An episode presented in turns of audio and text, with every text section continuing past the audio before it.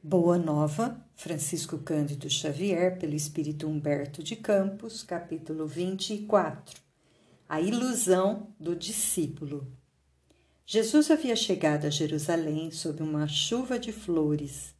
De tarde, após a consagração popular, caminhavam Tiago e Judas lado a lado por uma estrada antiga, marginada de oliveiras que conduzia às casinhas alegres de Betânia. Judas Iscariotes deixava transparecer no semblante íntima inquietação, enquanto no olhar sereno do filho de Zebedeu fulgurava a luz suave e branda que consola o coração das almas crentes. Tiago, exclamou Judas, entre ansioso e atormentado, não achas que o Mestre é demasiado simples e bom para quebrar o jugo tirânico que pesa sobre Israel abolindo a escravidão que oprime o povo eleito de Deus? Mas, replicou o interpelado, poderias admitir no mestre as disposições destruidoras de um guerreiro do mundo? Não tanto assim. Contudo, tenho a impressão de que o Messias não considera as oportunidades. Ainda hoje tive a atenção reclamada por doutores da lei que me fizeram sentir a inutilidade das pregações evangélicas sempre levadas a efeito entre as pessoas mais ignorantes e desclassificadas. Ora, as reivindicações do nosso povo exigem um condutor enérgico e altivo. Israel, retrucou o filho de Zebedeu de olhar sereno, sempre teve orientadores revolucionários. O Messias, porém, vem efetuar a verdadeira revolução, edificando o seu reino sobre os corações e nas almas. Judas sorriu, algo irônico, e acrescentou: Mas poderemos esperar renovações sem conseguirmos o interesse e a atenção dos homens poderosos? E quem haverá mais poderoso do que Deus, de quem o Mestre é o enviado divino? Em face dessa invocação, Judas mordeu os lábios, mas prosseguiu. Não concordo com os princípios de inação e creio que o Evangelho somente poderá vencer com o amparo dos prepostos de César ou das autoridades administrativas de Jerusalém que nos governam o destino. Acompanhando o Mestre nas suas pregações em Cesareia, Sebaste, em Corazim e Betsaida, quando das suas ausências de Cafarnaum, Jamais o vi interessado em conquistar a atenção dos homens mais altamente colocados na vida. É certo que de seus lábios divinos sempre brotam a verdade e o amor por toda parte. Mas só observei leprosos e cegos, pobres e ignorantes, abeirando-se de nossa fonte. Jesus, porém, já nos esclareceu, obtemperou Tiago com brandura que o seu reino não é deste mundo. Imprimindo aos olhos inquietos um fulgor estranho, o discípulo impaciente revidou com energia. Vimos hoje o povo de Jerusalém atapetar o caminho do Senhor com as palmas da sua admiração e do seu carinho. Precisamos, todavia, impor a figura do Messias às autoridades da corte provincial e do templo de modo a aproveitarmos esse surto de simpatia. Notei que Jesus recebia as homenagens populares sem partilhar do entusiasmo febril de quantos o cercavam, razão porque necessitamos multiplicar esforços em lugar dele, a fim de que a nossa posição de superioridade seja reconhecida em tempo oportuno. Recordo-me, entretanto, de que o Mestre nos asseverou certa vez que o maior na comunidade será sempre aquele que se fizer o menor de todos. Não podemos levar em conta esses excessos de teoria. Interpelado que vou ser hoje por amigos influentes na política de Jerusalém, farei o possível por estabelecer acordos com os altos funcionários e homens de importância para imprimirmos novo movimento às ideias do Messias.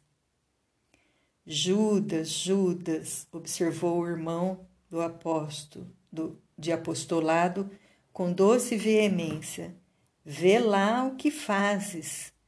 Socorres-te dos poderes transitórios do mundo sem um motivo que justifique esse recurso. Não será desrespeito à autoridade de Jesus? Não terá o Mestre visão bastante para sondar e reconhecer os corações? O hábito dos sacerdotes e a toga dos dignatários romanos são roupagens para a terra.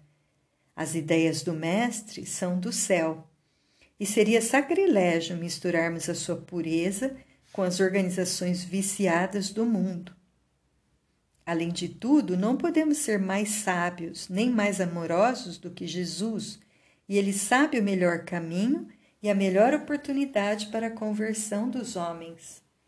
As conquistas do mundo são cheias de ciladas para o espírito, e entre elas é possível que nos transformemos em órgão de escândalo para a verdade que o Mestre representa.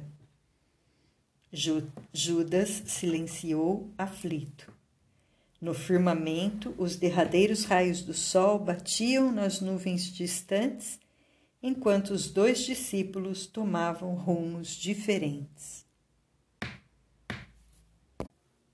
Sem embargo das carinhosas exortações de Tiago, Judas Iscariotes passou a noite tomado de angustiosas inquietações. Não seria melhor apressar o triunfo mundano do cristianismo? Israel não esperava um Messias que enfeixasse nas mãos todos os poderes. Valendo-se da doutrina do Mestre, poderia tomar para si as rédeas do movimento renovador, enquanto Jesus, na sua bondade e simpleza, ficaria entre todos como um símbolo vivo da ideia nova recordando suas primeiras conversações com as autoridades do Sinédrio, meditava na execução de seus sombrios desígnios. A madrugada o encontrou decidido na embriaguez de seus sonhos ilusórios. Entregaria o mestre aos homens do poder em troca de sua nomeação oficial para dirigir as atividades dos companheiros. Teria autoridade e privilégios políticos. Satisfaria suas ambições aparentemente justas, com o fim de organizar a vitória cristã no seio do seu povo. Depois de atingir o alto cargo com que contava, libertaria Jesus e lhe dirigiria os dons espirituais, de modo a utilizá-los para a conversão de seus amigos e protetores prestigiosos.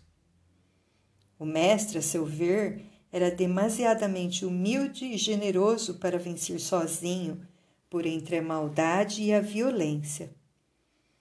Ao desabrochar a alvorada, o discípulo imprevidente demandou o centro da cidade e, após horas, era recebido pelo sinédrio, onde lhe foram hipotecadas as mais relevantes promessas. Apesar de satisfeito com a sua mesquinha gratificação e desvairado no seu espírito ambicioso, Judas amava o Messias e esperava ansiosamente o instante do triunfo para lhe dar a alegria da vitória cristã através das manobras políticas do mundo. O prêmio da vaidade, porém, esperava sua desmedida ambição.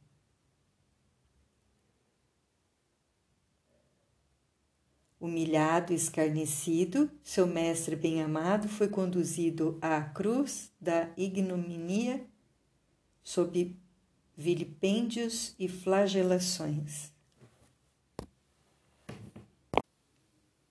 Daqueles lábios que haviam ensinado a verdade e o bem, a simplicidade e o amor, não chegou a escapar-se uma queixa. Martirizada na sua estrada de angústias, o Messias só teve o máximo de perdão para seus algozes.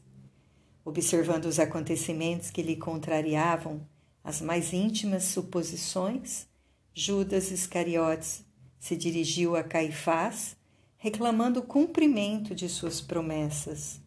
Os sacerdotes, porém, ouvindo-lhe as palavras tardias, sorriram com sarcasmo.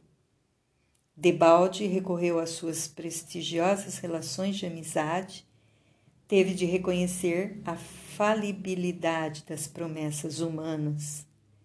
Atormentado e aflito, buscou os companheiros de fé. Encontrou os vencidos e humilhados. Pareceu-lhe, porém, descobrir em cada olhar a mesma exprobração silenciosa e dolorida. Já se havia escoado a hora sexta em que o Mestre expirara na cruz, implorando perdão aos seus verdugos. De longe, Judas contemplou todas as cenas angustiosas e humilhantes do Calvário. Atroz remorso lhe pungia a consciência dilacerada. Lágrimas ardentes lhe rolavam dos olhos tristes e amortecidos.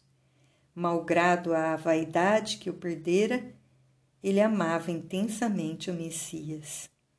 Em breves instantes, o céu da cidade impiedosa se cobriu de nuvens escuras e borrascosas. O mau discípulo, com um oceano de dor na consciência, peregrinou em derredor do casario maldito, acalentando o propósito de desertar do mundo, numa suprema traição aos compromissos mais sagrados de sua vida.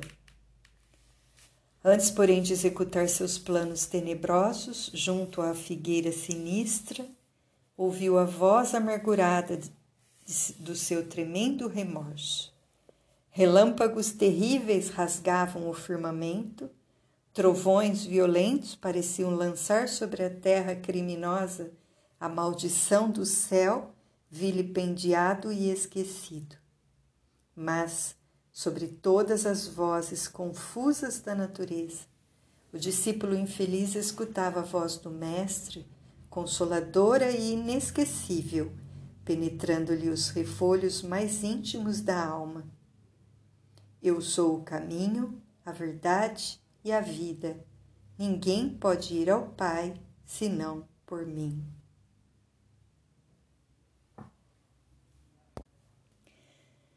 Nota da editora FEB sobre Judas há em Crônicas de Além Túmulo, do mesmo autor, uma belíssima crônica.